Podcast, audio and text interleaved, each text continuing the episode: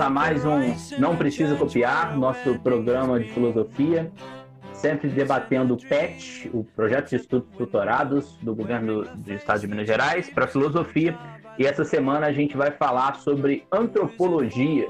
O PET, mais uma vez, propondo temas completamente aleatórios dentro do curso de filosofia que ele propõe. Como sempre, estão aqui comigo o Rodrigo Ribeiro de Carvalho. E aí, pessoal? E o Pedro Henrique Portar. Você, Fagner, meu compadre, esqueceu meu nome, é isso? Pedro Henrique de Almeida Cortar de Paula? É porque ah, eu. Isso aí. Meu grande compadre, Fagner Cocolato. Redes sociais, como é que a gente. Como é que você, ouvinte, encontra a gente, manda mensagem pra gente? Fala mal do nosso programa, fala bem do nosso programa ou faz qualquer coisa. Fala aí pra gente, Rodrigo. Você tem quatro opções. Tem o magnífico site Simpósio das Luzes, que você pode procurar no Google, que você vai encontrar. Tem os dois podcasts que a gente está produzindo, Não Precisa Copiar, e o Pedra de Toque. Tem também o Twitter e o Instagram, que é N Precisa Copiar. E no Facebook vocês podem encontrar também Não Precisa Copiar a nossa página. Show de bola. É... Vamos direto pro programa? Tem algum recado? Achei, eu, achei que, eu achei que a gente dividia o fardo de compartilhar as redes sociais de agora. agora. O Rodrigo monopolizou essa função. Tadinho do Pedro, deixa ele falar. Então fala aí, Pedro, site. Não, não, não, não vou falar site, eu queria falar as redes sociais. Tem. Também tem o meu WhatsApp, né? Quem quiser falar com a gente pode mandar uma mensagem no WhatsApp, que eu sempre respondo.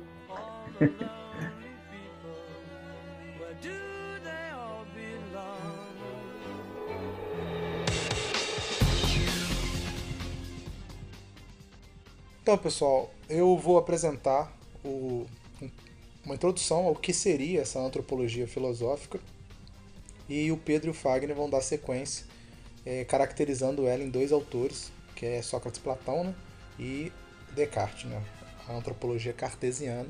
E a gente vai ter como pano de fundo uma discussão sobre alma e corpo, sobre mente e corpo, esses dualismos vão aparecer. É, eu queria começar essa introdução de antropologia, falando, só para a gente tentar se situar sobre o tema, das quatro perguntas kantianas. Né? Kant comenta que toda história da filosofia pode ser sintetizada em quatro grandes perguntas. A primeira grande pergunta para Kant é o que eu posso saber, né? o que eu posso conhecer.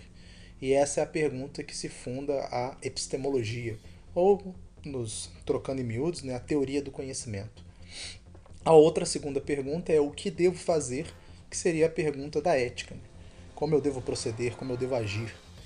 A terceira pergunta é o que me é permitido esperar, que é a pergunta da religião. Né? Depois da morte, o que vem depois da morte, ou o que eu posso esperar agindo desta ou daquela forma, depois que, que meu corpo perecer e minha alma sobreviver, se é que temos alma. E o Kant fala que tem uma quarta pergunta, que é quase que uma síntese de todas as três, que é o que é o homem. E é justamente sobre a pergunta do que é o homem, né, o que é a humanidade, seria melhor colocado para a gente não entrar aí nos, nos impedimentos da questão de gênero. O que é a humanidade, qual é a sua essência, seria a pergunta da antropologia filosófica. A antropologia filosófica então tenta definir, tenta conceituar o que é o ser humano.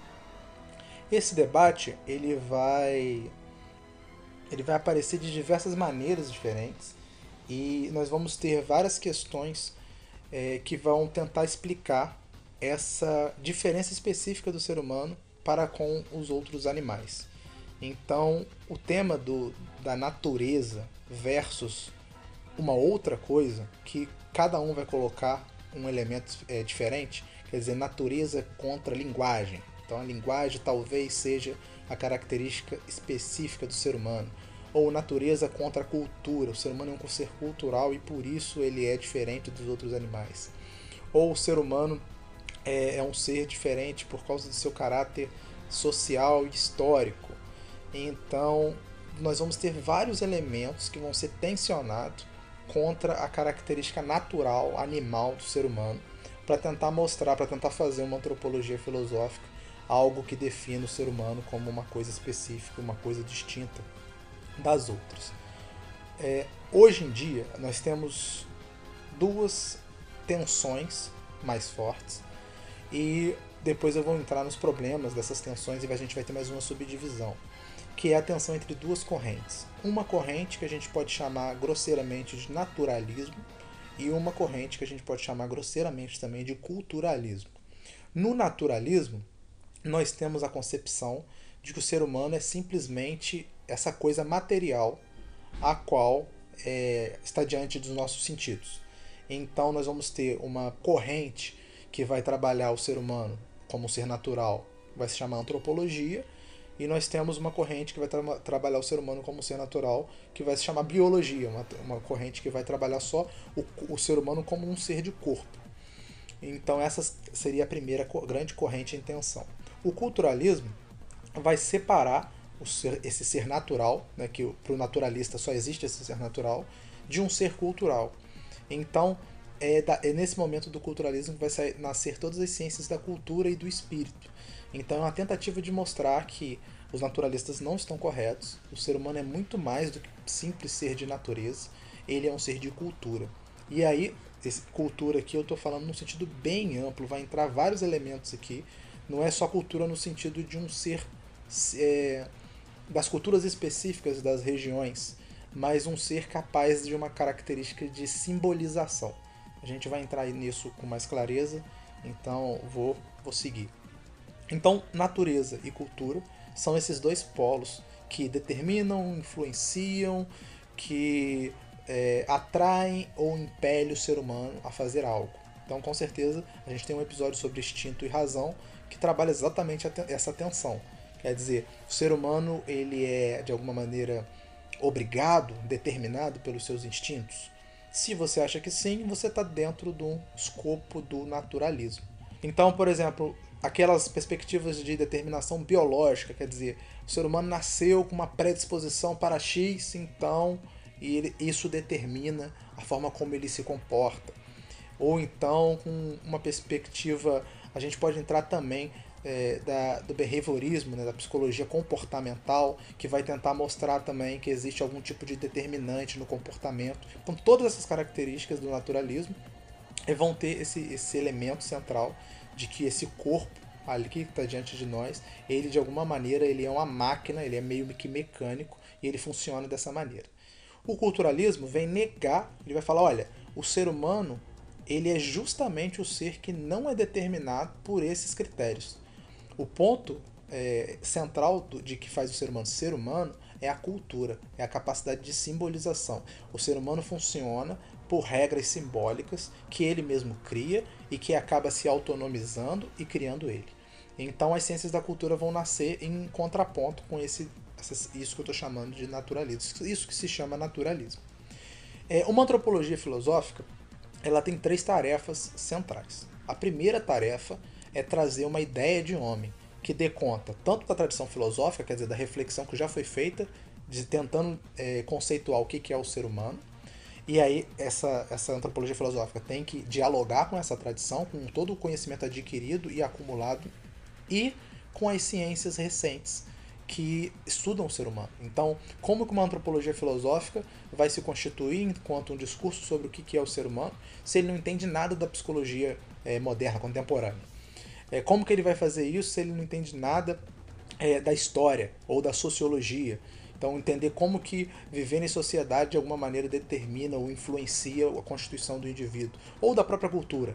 Então, a antropologia filosófica, se quer se chamar assim, se quer ter esse nome, ela tem que criar um conceito de homem que dialogue tanto com a tradição filosófica quanto com as ciências mais recentes sobre o homem. Quer dizer, ela vai ter que sintetizar todo esse conhecimento sobre o homem.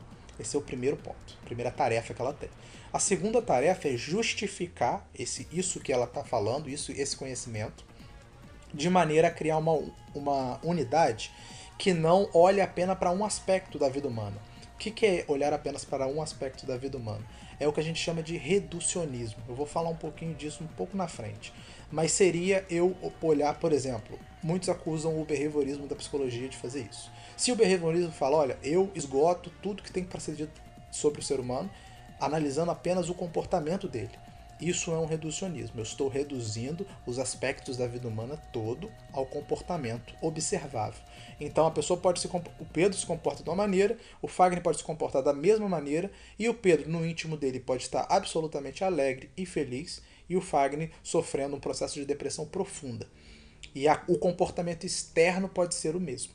Então, o comportamento ele é um, uma, um aspecto da vida humana importante, ele diz muito sobre o ser humano, mas ele não esgota o que, que é o ser humano. Nessa medida, uma antropologia filosófica que se fixa apenas nesse, nessa, nesse aspecto da vida humana, ela vai acabar caindo num, num reducionismo. E o terceiro e último tarefa, né? A primeira, então, tarefa é uma ideia sobre o homem, que sintetiza. A segunda é uma justificação que dê conta de todos os aspectos da vida humana. E a terceira é que a gente, então, vai trazer uma, uma, uma um discurso, né? uma, a gente chama de uma ontologia, onde eu trago a essência do ser humano. Então, quando eu chego no resultado, né? o resultado é o ser humano, então, é isso, assim, assim. Com o Fagner e o Pedro, a gente vai ver duas tentativas de dizer o que é o ser humano, e aí a gente pode analisar se isso dá conta de todos os aspectos da vida humana ou se algum aspecto fica para fora. Porque se, se fica para fora, a antropologia filosófica tem que voltar e reconstruir essa ontologia ou essa explicação sobre o que é o ser humano, sobre o que é a essência do ser humano. Vale lembrar também que essas três tarefas aqui, elas são meio que atingidas de maneira muito forte na época contemporânea, porque a ideia de essência vai ser é, negada, né?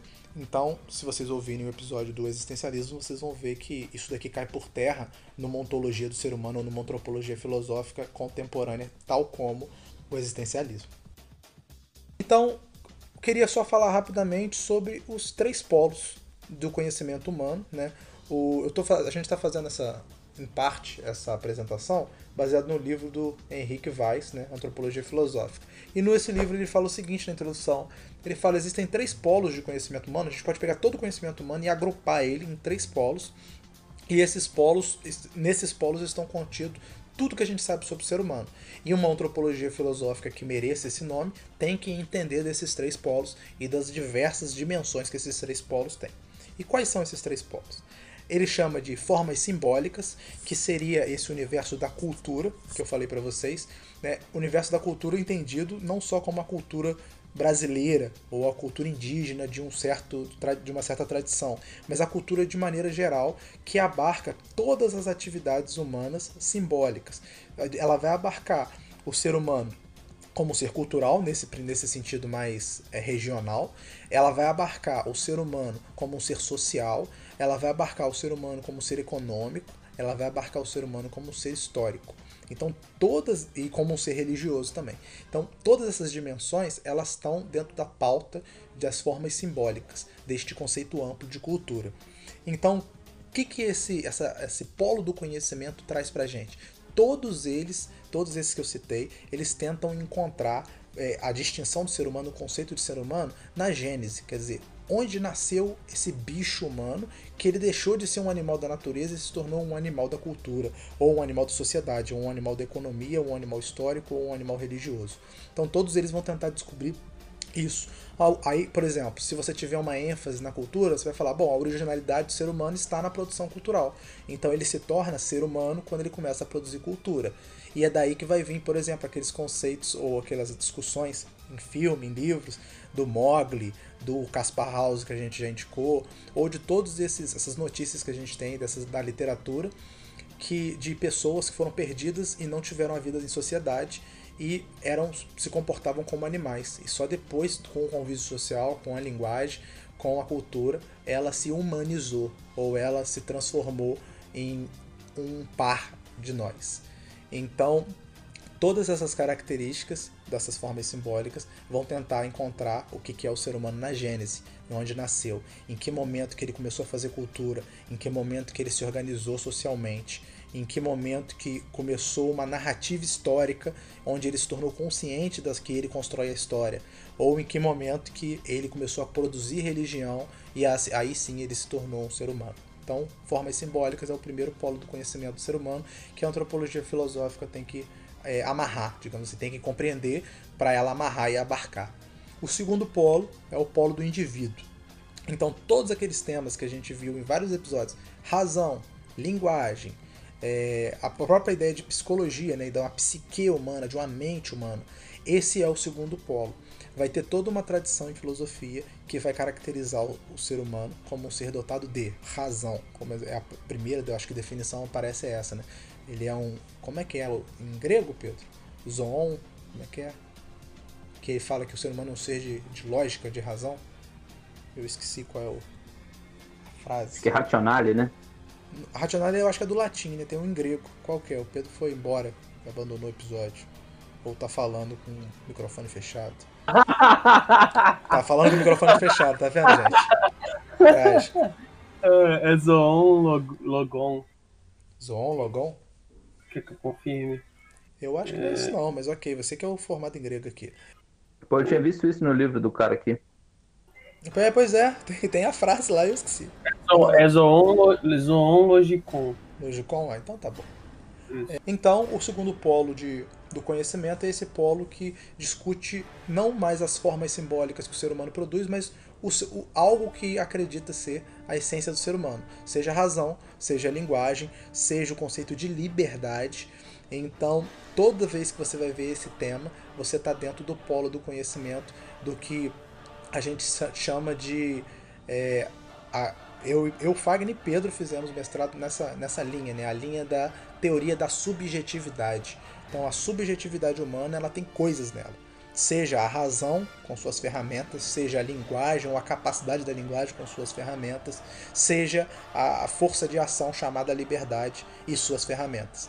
Então, esse polo do conhecimento que trabalha com o indivíduo vai ser outro polo que tem que ser abarcado numa antropologia filosófica.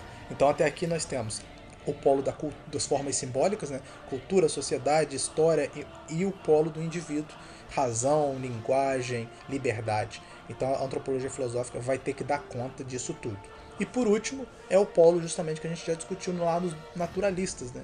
é o polo da natureza. Quer dizer, o ser humano também é um ser de natureza. Então, a gente uma antropologia filosófica que mereça esse nome tem que dar conta desse ser humano enquanto natureza também. Então, onde que um, esse polo busca o que, que é o ser humano? É, na origem da natureza, né? Onde, em que lugar o ser humano? Aí a gente vai ter várias teorias, como a teoria da evolução, vai tentar mostrar em que, como que o ser humano surge. A gente vai ter nesse polo a discussão entre alma e corpo, né? entre a discussão sobre qual é o lugar do ser humano na natureza. Então, a antropologia filosófica também vai ter que dar, vai ter que dar conta e fazer uma síntese entre a natureza, o indivíduo e as formas simbólicas. O reducionismo eu já citei, eu acho que eu só queria dar uma, uma ênfase no seguinte. O reducionismo tem, você pode ter vários tipos de reducionismo diferentes. Como eu citei essas três formas, eu queria mostrar, só falar rapidamente de como seria um reducionismo em cada uma delas. Um reducionismo no culturalismo, ou no, na, na questão da cultura, das formas simbólicas, vai ser um reducionismo do tipo culturalista. E o que, que vai acontecer nisso? Você vai entender o universo de símbolos como ele ser suficiente para explicar todos os aspectos da vida humana. Então, se você entende que você é, entende o Pedro Cortar, na medida que você entende a cultura brasileira, é, greco-romana, católica do Brasil, você consegue explicar todo o comportamento do Pedro Cortar. Né? Se você não, não percebe que para explicar o Pedro Cortar você tem que entender Battlestar Galáctica, você tem que entender Cruzeiro de Kings, você tem que entender RPG, se você entende que é só aquela dimensão da cultura que explica Pedro Cortar, você está fazendo um reducionismo culturalista, do tipo culturalista. Se você entende que, a, que se você estuda a biologia, a neurociência ou a teoria da evolução, e a partir daí você explica tudo que o indivíduo faz, tudo que o ser humano faz, você está fazendo um reducionismo do tipo naturalista e jogando fora todo o aparato cultural que forma o ser humano. Assim como o reducionismo culturalista jogava fora o aparato natural que forma o ser humano. E por último, na questão do indivíduo, né, nós temos o idealismo. Então, o idealismo é uma tradição que também tenta entender o indivíduo como um ser social ou um ser intencional colocado no tempo e que se desenvolve no tempo. Então, é aquele conceito de indivíduo como um ser de liberdade que age e que faz uma síntese social, cultural, histórica, econômica a partir daí. Então, se você entende o indivíduo também apenas como esse ser social que faz essa síntese, você também estaria colocando uma ênfase muito forte na dimensão do indivíduo e deixando de lado a dimensão da natureza e a dimensão das formas simbólicas. Então são, então são três formas, três tipos de reducionismo que é possível se fazer numa teoria da antropologia. Só isso que eu queria marcar para vocês. A antropologia filosófica que mereça esse nome, ela vai ter que necessariamente integrar os três polos: o polo do indivíduo, com liberdade, razão, linguagem, psicologia, o polo da natureza, né, com esse corpo que o ser humano é formado, com a evolução desse ser humano, com a neurociência, com a biologia e o polo das formas simbólicas, com tudo que o conceito de cultura é capaz de abarcar.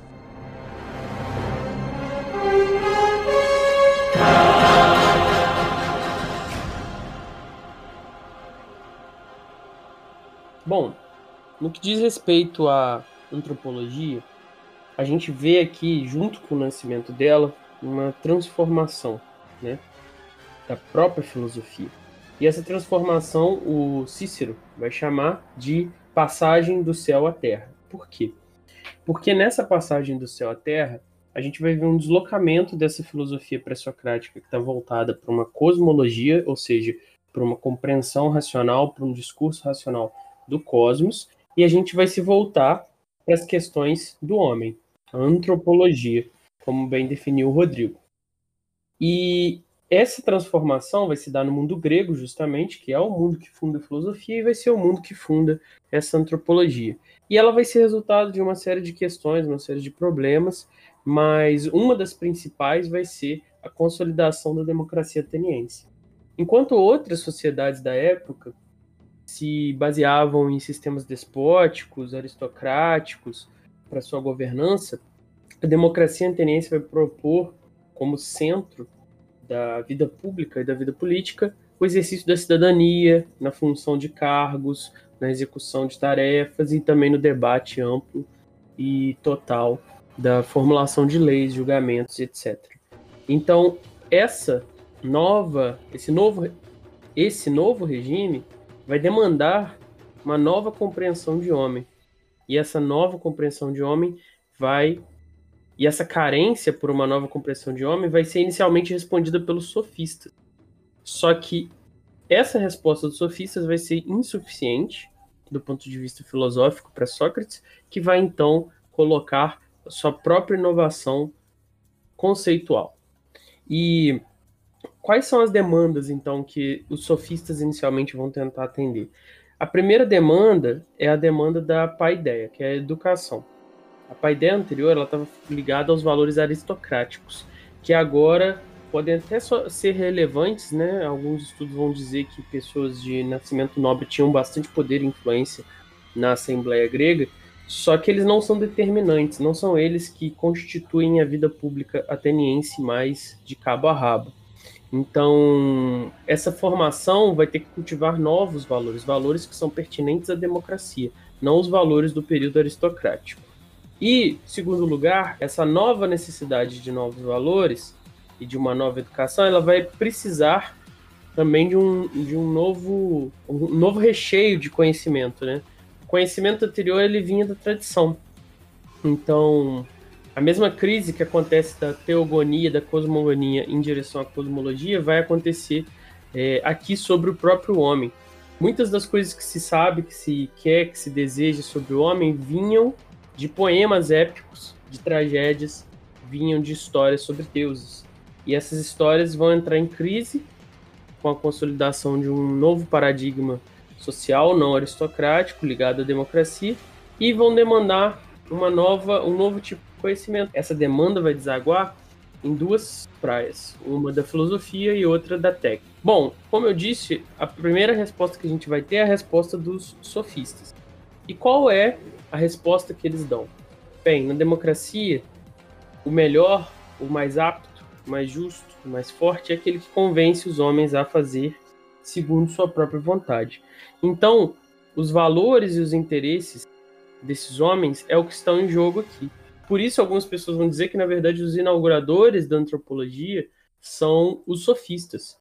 Ao colocar o homem como centro do mundo, então o homem sendo a medida de todas as coisas, a dizer que o veneno é bom ou mal dependendo dos homens serem convencidos assim, que o frio é quente dependendo dos homens serem convencidos assim, esses sofistas estariam propondo então a verdadeira primeira antropologia. E a primeira característica seria isso: centrar seu inquérito, sua pesquisa nas capacidades do homem. E também olhar qual é a natureza desse homem. Existia um conceito de natureza do cosmos, e agora vai se investigar qual é a natureza desse homem. Em terceiro lugar, que vai entrar aqui no aspecto da cultura, é a separação entre nomos e physis. É entender que existe uma convenção e qual é o papel da convenção e de onde ela vem e qual é o atributo dela aqui. Ao fazer uso dessas três coisas, os sofistas vão tocar também na questão do indivíduo, porque o indivíduo é que é convencido, o indivíduo é que exprime opiniões. E o indivíduo vai ser colocado em questão por eles, um conceito que vai ser importante para a antropologia, porque ela não responde apenas a pergunta quem é o homem, mas também quem são esses homens individual. Ela não é particularista do ponto que vai descrever quem é o Pedro, mas ela vai tentar descrever quem é o homem que vem desses homens individuais que eu tenho aqui diante de mim. E os sofistas vão entender que a cultura ela tem esse papel de satisfazer as demandas que a natureza não pode fazer. O nomos tem o papel, as convenções têm o papel de satisfazer as demandas que a physis não pode resolver. E isso é reconhecer um atributo muito mais humano de colocação das pessoas no mundo. Não existe aqui, por exemplo, ah, eu não, não gosto de gays porque não é natural. Bom, primeiro de tudo, né, é, é natural no sentido de que animais também fazem. Então, existem populações de animais que também são é, homossexuais. Agora, dentro desse argumento, a pessoa teria que negar todo o aspecto cultural da existência humana para poder estar tá sendo coerente com esse argumento. Eu não gosto de gays porque não é natural, então também eu não gosto de vestir roupas porque não é natural, eu não gosto de cortar cabelo porque não é natural, eu não gosto de fazer barba porque não é natural, e aí ela teria que abrir mão, por exemplo, de cadeiras e de álcool e de festas, porque nada disso é natural. Então existe uma série de necessidades, uma série de demandas humanas que só vão ser satisfeitas pela cultura. E algumas delas vão ser demandas que vão ser convertidas, dissolvidas, quebradas pela cultura. E o papel do homem, então, é pegar essa, esse nomos, essa convenção, e transfigurar essa cultura e influenciar essa cultura. Então, a excelência que vai ser o produto da educação dos sofistas é essa capacidade de convencer, de impor sua visão, seu modo de pensar para os demais através da persuasão, certo? E aí, do outro lado, o Sócrates vai aparecer. E qual que vai ser o problema para o Sócrates? Bom, primeiro, aquela eterna problematização sempre que se fala o nome Sócrates, é, ele não é o jogador de futebol e ele não deixou nada escrito. O que a gente tem dele, a gente pegou pelos discípulos dele. E segundo essa ideia, o Sócrates é o pai da antropologia, pelo menos filosófica, porque ele vai olhar o papel do conhecimento e da ética na construção do que é esse ser humano. Então ele vai identificar uma nova posição para o homem a partir desses valores e dessa colocação do conhecimento no mundo. Então, o que, que é o ser humano para o Sócrates? E a gente vai ver depois como ele se difere desse ser humano dos sofistas. O ser humano é a interioridade, é um aspecto interior. É como se fosse um lugar protegido que de fato é afetado pelos, pelo mundo exterior, porque a gente vê, pensa, sente, quer. Só que lá dentro existe algo que está preservado, algo que pode, em última análise, não ser tocado, e ali reside alguma coisa. Esse algo só que se chama psique ou alma. E essa alma é a areté do homem. Veja só, a areté para os sofistas é o convencimento, é o discurso. Areté para Sócrates é a própria alma. Logo, viver com excelência, ser excelente, não é nem as proezas físicas ou a coragem da aristocracia arcaica, nem a habilidade de convencer dos sofistas. Viver com excelência é cultivar essa alma. E mais uma vez, essa alma interior. Então, os valores dela não são valores externos. A honra dela não é um título, uma honraria pública. É uma honra interna. Um dever de cumprir o dever. A beleza dela não é a beleza do corpo físico. É a beleza da alma que tem simplicidade, simpatia e por aí vai. Essa alma essa excelência humana, ela é cultivada para dentro. E isso até pode reverberar para fora, mas ela é, em última análise, cultivada para dentro. E aqui dentro a gente tem alguns atributos que até hoje a gente liga à ideia de alma. Então, por exemplo, a gente tem esse senso de conseguir investir, é esse senso de conseguir olhar o que é justo ou injusto. Então, toda vez que a gente olha o mundo, por exemplo, eu já tive essa discussão com algumas pessoas. O mundo é injusto, o mundo é uma merda, não tem nada que preste no mundo. Eu sempre pergunto às pessoas: como é que você, que foi criada nesse mundo injusto, feita da mesma matéria que todos esses injusticeiros que ficam machucando as pessoas, como é que você olha para esse mundo e vê que tem algo errado nele? Que ele é injusto e que é um absurdo ele ser assim? Quer dizer que existe algo diferente do mundo que é justo e que consegue olhar. Porque se a gente simplesmente visse as coisas e falasse é assim que a coisa é, é tá tudo certo, mas não, a gente se ultraja diante da injustiça.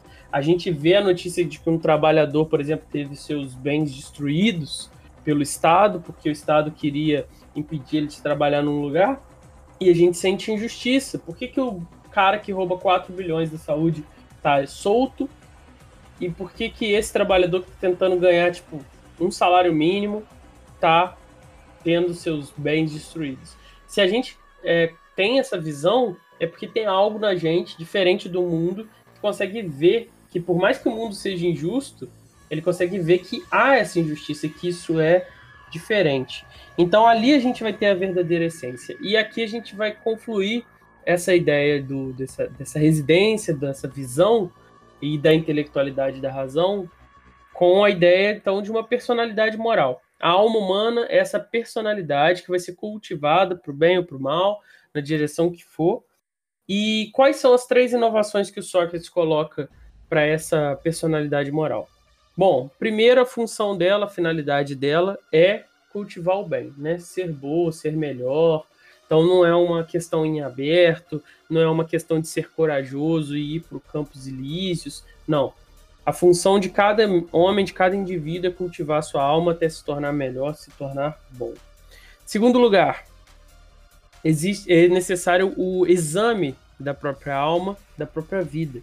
É a famosa frase que convoca o Sócrates à sua pesquisa filosófica: conhece-te a ti mesmo. Ou seja, antes de conhecer o mundo, antes de conhecer o outro, eu preciso olhar para mim e identificar o que, que eu tenho, o que, que, é meu, o que, que foi colocado em mim, o que, eu posso renunciar, o que, que eu quero renunciar. Eu estava lendo esse livro, terminei hoje, chama Servidão Humana. Tem determinado momento que o personagem faz uma coisa que ele nunca pensou que ele ia fazer, depois de 500 é, páginas de livro. E aí ele, ele diz o seguinte, quando ele é perguntado: Antes eu fazia as coisas que eu achava que eu devia fazer. E aí eu finalmente percebi que o que eu queria fazer era isso. E é esse tipo de questão que o autoconhecimento nos permite. Ver o que, que a gente considera importante que na verdade não é importante. O que, que nos dá dor de cabeça que não deveria dar, porque poderia ser tranquilamente renunciado. E o Sócrates chega em última análise e leva como consideração a própria vida dele. Então, no julgamento dele, as pessoas dizem: suplique pela sua vida. Peça clemência aos seus algozes e eles vão te dar, porque eles só querem te humilhar. E o Sócrates fala: bem, a verdade é mais importante do que a minha vida. Então, por que, que eu renunciaria a ela para ter minha vida, sendo que a minha vida acabará logo ali? é um nível de compreensão sobre quem ele é, qual é o lugar dele no mundo, qual é o papel das coisas no mundo, que permite ele ter esse discernimento, porque nós, a maioria das pessoas, pelo menos, tem um apego muito grande à sua própria vida e à vida daquelas pessoas que ama, e já o Sócrates conseguiria ter esse desprendimento, porque já sendo um idoso, prefere é, a morte do que renunciar à verdade das suas palavras. E isso implica, então, essa busca de um aperfeiçoamento moral e essa busca de um autoconhecimento implica, então, numa ideia de um, de um intelectualismo moral e de uma faculdade da razão que te permite executar esse intelectualismo moral. E o que é um intelectualismo moral, em resumo, para não me prolongar? É a ideia de que conhecer a verdade é causa suficiente para viver a justiça e a correção. Então, o que, que isso significa? Existem duas possibilidades, né? Tipo, não influi, ou é necessário, sem ela você não pode ter, e a última é que ela é suficiente e necessária, ou seja, não apenas sem ela você não pode ter, mas com ela sozinha você já tem. Então a ideia aqui seria que ao conhecer o bem, ao saber a verdade, você vai lá e vive esse bem, você consegue executar esse bem, e aqueles que não conseguem é simplesmente uma questão disso, de não ter compreendido ainda o bem. Isso seria esse intelectualismo. Então aqui a gente tem diversos aspectos que vão ser determinantes para toda a história depois. E o principal deles vai ser justamente a ideia de alma. Vai ser uma noção que antes era uma noção, se você olhar as histórias gregas, vai ser uma noção de uma de uma coisa Fagner definiu em outro programa, um fantasminha, né? Então é uma imagem apagada, uma sombra. E aqui o Sócrates vai colocar como a verdade essencial do ser humano. Não é uma mera sombra, não é uma imagem apagada, não é uma ilusão, não é uma criatura caída. É ali que reside o verdadeiro ser humano. O corpo de carne e osso, ele é importante. O Sócrates, por exemplo, incentiva as pessoas a cultivarem a saúde dos seus, mas ele é secundário em relação a essa alma. E essa alma, noção tão importante, vai depois se enraizar no cristianismo e através dele em toda a sociedade é, ocidental, é, como argumento em toda a sociedade ocidental e através dos processos de globalização, de transformação do mundo moderno, em toda a sociedade em geral. Mas essa ideia de alma está presente em filosofias, em doutrinas políticas, ainda que ela não seja reconhecida, ainda que ela seja negada, ela está presente. E isso marca a influência do pensamento de Sócrates nesse cenário, não apenas filosófico, mas em geral.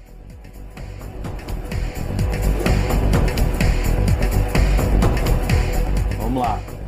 Então vamos falar um pouco sobre o conceito de ser humano dentro do prisma da filosofia do Descartes. Mas antes de falar do Descartes especificamente, vamos falar um pouco sobre o contexto do tempo dele, né?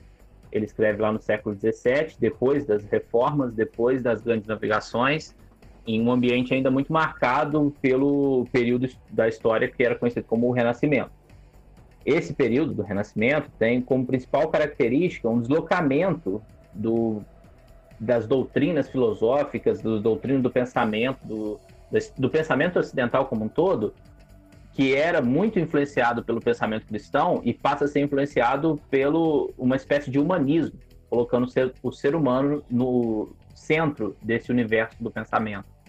Então, é no Renascimento que a gente tem um, reencontro do ser humano consigo mesmo. É quando o homem volta a se preocupar em se conhecer por si mesmo e não mais em se olhar somente sobre aquele prisma religioso de um ser como o que é primeiramente um filho de Deus e deve se analisar ele mesmo e o mundo como a partir dessa matriz, a partir dessa matriz do pensamento medieval. Então, mas assim, é importante lembrar que o Renascimento não é um movimento ateísta, né? É, ou de um rompimento completo com o pensamento religioso. Ele é, ainda é bastante marcado pela influência do cristianismo, né? Mas é um momento, sobretudo, de descoberta. Nas ciências, o modelo aristotélico da física, ele é, passa a ser questionado e é rompido essa tradição aristotélica e é a hora que a física, física moderna está surgindo, né, de que tava, é um momento que as leis da física lá do Isaac Newton estavam derrubando mais de dois mil anos de tradição de um modo de pensar aristotélico. Na religião, a gente tem a reforma protestante, que abalou as estruturas da igreja católica, e aos poucos a gente vai vendo na Europa a ascensão, crescimento né, de várias religiões e cultos, onde antes só tinha catolicismo. E na política em geral, na geografia em geral, o mundo estava aumentando, né? literalmente, o mundo conhecido estava aumentando com a, com a descoberta da América e, consequentemente, o início da ocupação da América. Então, isso influenciava muito o pensamento é, do Renascimento, esse período de mudanças abruptas né, em praticamente todos os campos do saber. Na filosofia, essa mudança é principalmente marcada pela inauguração do período moderno e aí meio que uma transição entre o modo de pensar é, medieval e que ainda estava marcado no Renascimento para o modo de pensar moderno acontece justamente com esse cara que a gente vai estudar pela terceira vez, né, o Descartes. Tem uma noção da importância do pensamento dele, né? Só para falar nesse PET, a gente já gravou três programas onde a gente fala de Descartes. Um só sobre ele, um e outros dois, e esse acho que é o quarto, é, que, tá, que, a gente vai falar dele a, em comparação com outras coisas. Né? Então, para o Descartes especificamente, a principal mudança do modo de pensar o ser humano já aparece no princípio da filosofia cartesiana. Antes, em todos os modelos filosóficos, a gente começava a pensar o mundo a partir da física. A gente observava a realidade e daí extraía consequências metafísicas, tal como Aristóteles. Ele observava a realidade e da, a partir daí chegava a escrever a sua metafísica, mas sempre partindo da realidade. E até mesmo no caso do Platão, onde é a partir da observação da mudança constante no mundo e dos problemas que essa mudança traz para o conhecimento, que a gente vai chegar à conclusão que a gente deve postular uma realidade metafísica, essa sim superior. Mas o início da filosofia é a partir dessas observações da realidade para os pensadores anteriores. Com Descartes, a gente parte de uma outra coisa, a gente parte do método. É, a gente parte do jeito de se fazer. Primeiro, ele quer descobrir uma forma segura de se pensar. E a partir daí ele vai começar a fazer a filosofia dele e pensar as questões sobre o mundo, sobre o ser humano e tal. Então ele primeiro estabelece esse método extremamente rigoroso da dúvida exagerada, onde ele duvida dos sentidos, duvida da existência do mundo, duvida dos entes matemáticos, até ele chegar nessa primeira verdade, o cogito ergo sum, penso logo existo. Se vocês quiserem saber mais, a gente tem um programa acho que dedicado mais a isso, e tem outro programa do racionalismo, tem um monte de outro programa onde o Descartes aparece. Mas esse princípio, pelo método, né, já marca uma característica interessante para o pensamento cartesiano. Ele já parte de algo não físico, ele já começa em algo metafísico. O método é um, uma metodologia, um jeito de se fazer. É o primeiro aspecto da filosofia dele também, é algo metafísico, eu penso. Então, eu penso é essa substância pensante da realidade, ele é o seu pensamento, o seu, só o seu. Ele garante a existência de algo que pensa, do eu, da subjetividade mas ele não garante a existência do corpo, do físico, da materialidade. Então, Descartes chega à primeira distinção fundamental para a sua antropologia. A substância pensante e a substância material são coisas diferentes. O, a mente, o conteúdo mental e o corpo são coisas completamente diferentes. O ser humano é, para Descartes, a junção entre essas duas coisas. Uma substância pensante e uma substância física. E essas duas coisas são diferentes, elas funcionam de maneiras diferentes, elas são regidas por leis diferentes. A substância pensante, assim como, como Pedro explicou para Sócrates, ela é superior, ela coordena a substância física. O funcionamento da substância pensante é regido pela razão. Já o funcionamento da substância física, do corpo, do nosso corpo, ele é regido pelas leis físicas do mundo, leis mecânicas. Então, o corpo vai sempre funcionar de acordo com essas leis mecânicas. Ele vai sempre funcionar do mesmo jeito. Então, desse jeito, Descartes coloca o corpo humano dentro das categorias dos objetos do mundo. O corpo humano, para o Descartes, ele funciona de maneira plenamente mecânica. Isso significa que a gente pode descobrir todas as formas e maneiras que o nosso corpo funciona. Para ele, a ciência seria capaz de descobrir tudo, como, como o corpo humano vive, como ele funciona, como ele dá defeito, como a gente pode consertar esses defeitos como ele vai envelhecer, como ele vai evoluir, o que acontece com ele em determinada situação. Por quê? Porque para ele o corpo é como uma máquina. Então ele vai sempre funcionar da mesma maneira. Essa noção é, aparece primeiro no, no Descartes. O que, que acontece com isso? O corpo vai perdendo meio que a sacralidade. Antes o corpo era visto como algo santo, uma obra divina, algo superior. Com Descartes ele vai perdendo esse status. Ele passa a ter uma dimensão mecânica, causal ele que a gente conseguiria consertar, quebrar, substituir partes. Já a substância pensante, o eu, é regido pela razão, pela inteligência. Na filosofia de Descartes, ela começa justamente por essa substância. É esse ser pensante, é o conjunto dos seus conteúdos mentais que é o fundamento do mundo. Toda a existência passa primeiro por esse eu penso. Se antes, na filosofia cristã, o fundamento era a existência de Deus, é Deus que existe primeiro para depois existir o ser humano, não no sentido temporal, mas no sentido lógico, né? É porque Deus existe que eu existo, para o Descartes essa ordem muda. O ser humano pensante vem para o centro da, do fundamento da existência.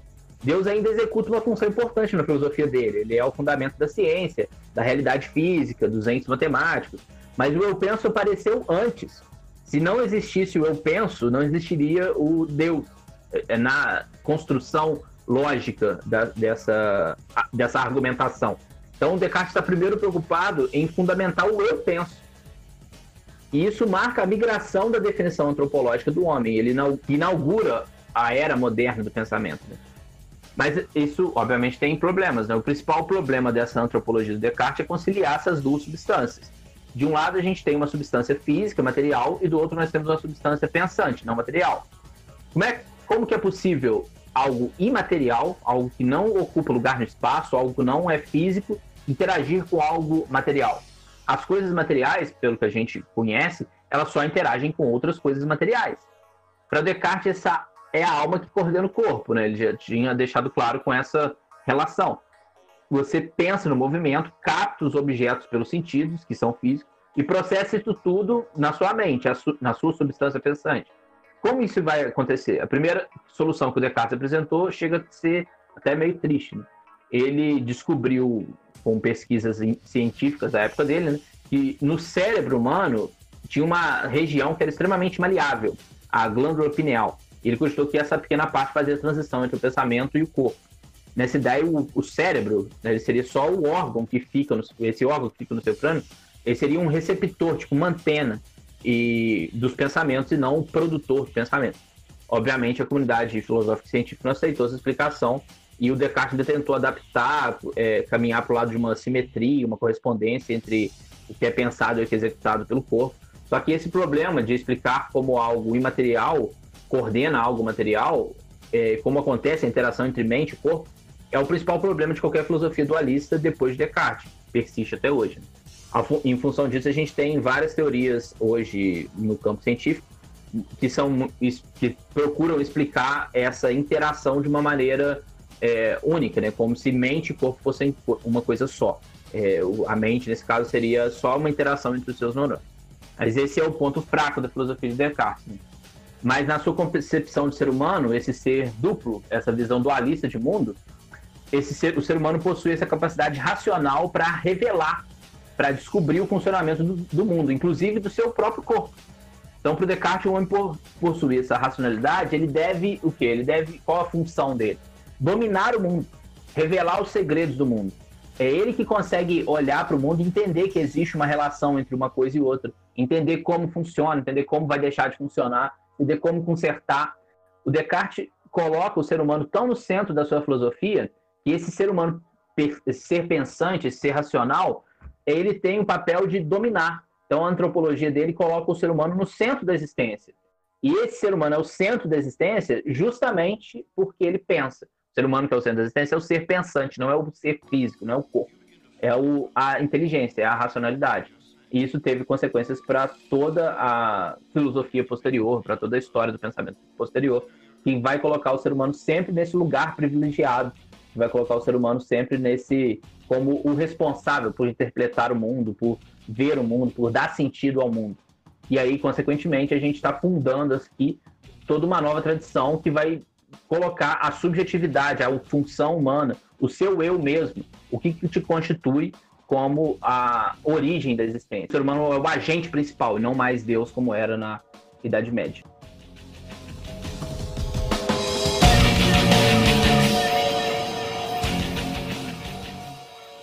Então aí, senhores, vocês querem, têm sugestões aí de Quem Sou Eu, de filmes que falam isso?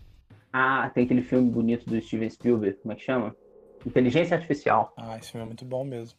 O Homem Bicentenário também. Pô, filho da puta, eu ia recomendar esse agora. É, perdeu.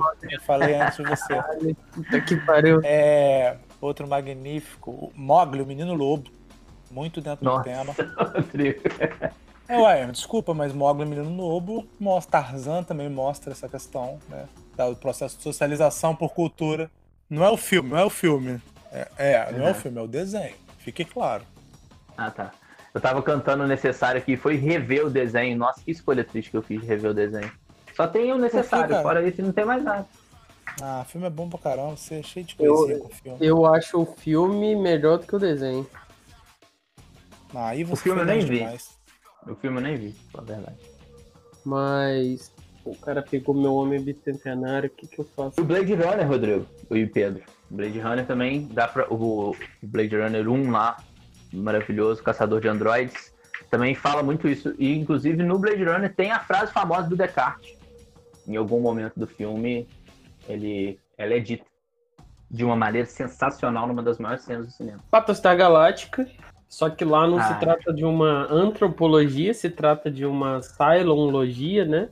Que é uma questão que a série sempre se coloca. Essas criaturas, elas são biologicamente engenhadas, mas elas são indistinguíveis de um ser humano em todos os aspectos, tirando o fato de que elas são um, criadas aos lotes, e aí elas são parecidas mas eles têm o mesmo tipo de organismo, eles têm as mesmas funções biológicas, as mesmas limitações, que é uma questão que o próprio Silence coloca, do fato de que eles podiam ter qualquer capacidade do universo e foram criados dessa forma humana.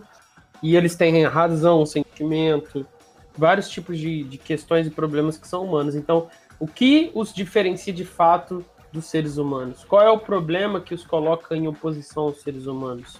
se eles em tudo mais são humanos, por que também não no lado, no onde eles estão, no como eles veem as coisas, etc. É uma, é uma excelente, excelente questão que o coloca, porque no começo você está matando esses silos, matando esses robôs e de, de repente a questão muda, porque eles adquirem várias outras questões e inclusive uma maior de todas as questões humanas, né? O mal de qual ninguém escapa é a morte e aí, mais uma vez, fica patente qual é a diferença dessas criaturas de nós, seres humanos. É isso, tem vários episódios que a gente não consegue dar uma indicação. Aí nesse episódio a gente deu 14. Aquele Her também, do, do, do cara que fez o Coringa? Não. Mas o, o, o, sistema operacional não tá em questão se ele é um ser humano, tá, Pedro? Não, a questão é o que o cara que é ser humano interpreta como ser humano, sacou? É, o, o, pro sistema operacional, ele não é. O sistema operacional não coloca essa questão para ele. Mas é, eu acho interessante como o protagonista lá do filme, ele, ele humaniza o sistema operacional de uma maneira interessante, porque ele cumpre várias funções que os seres humanos não cumprem. Ah, então, muito melhor do que esse filme aí, que o Fagner só curte porque tem a voz da Scarlett Johansson.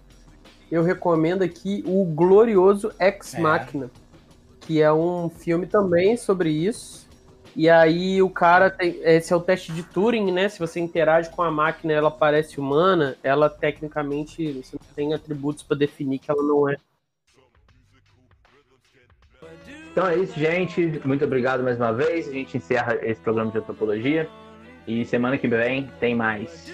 Tchau, tchau. Tchau, pessoal. Abraço.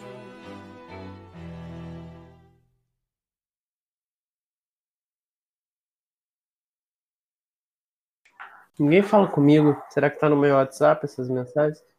Não, é porque as mensagens que chegam pelo Facebook, é, que chegou pelo Facebook, eu tava na hora e vi. Talvez você poderia ter visto se você estivesse no Facebook na hora.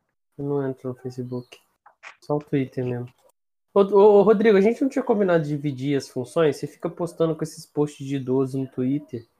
É, então, os posts de idoso que eu faço no Twitter, Sério? eles vão parar assim que você postar. Mas como você não posta, eu preciso movimentar a conta, né? Não, mas então, é, eu não posto porque ah, não, não tem como postar o um negócio repetido. Entendi. Então vou, vou ficar aguardando aqui. Eu vou sentar na minha poltrona e aguardar minha poltrona que o Fagner trouxe hoje, a poltrona preta. Eu vou sentar e vou esperar você fazer. Tá? Tá Ela só tá guardada aí, Té Preta. Ela só tá guardada. Você tá de sacanagem comigo, Fábio. Você é palhaçado, você é brincadeira. Quer uma foto?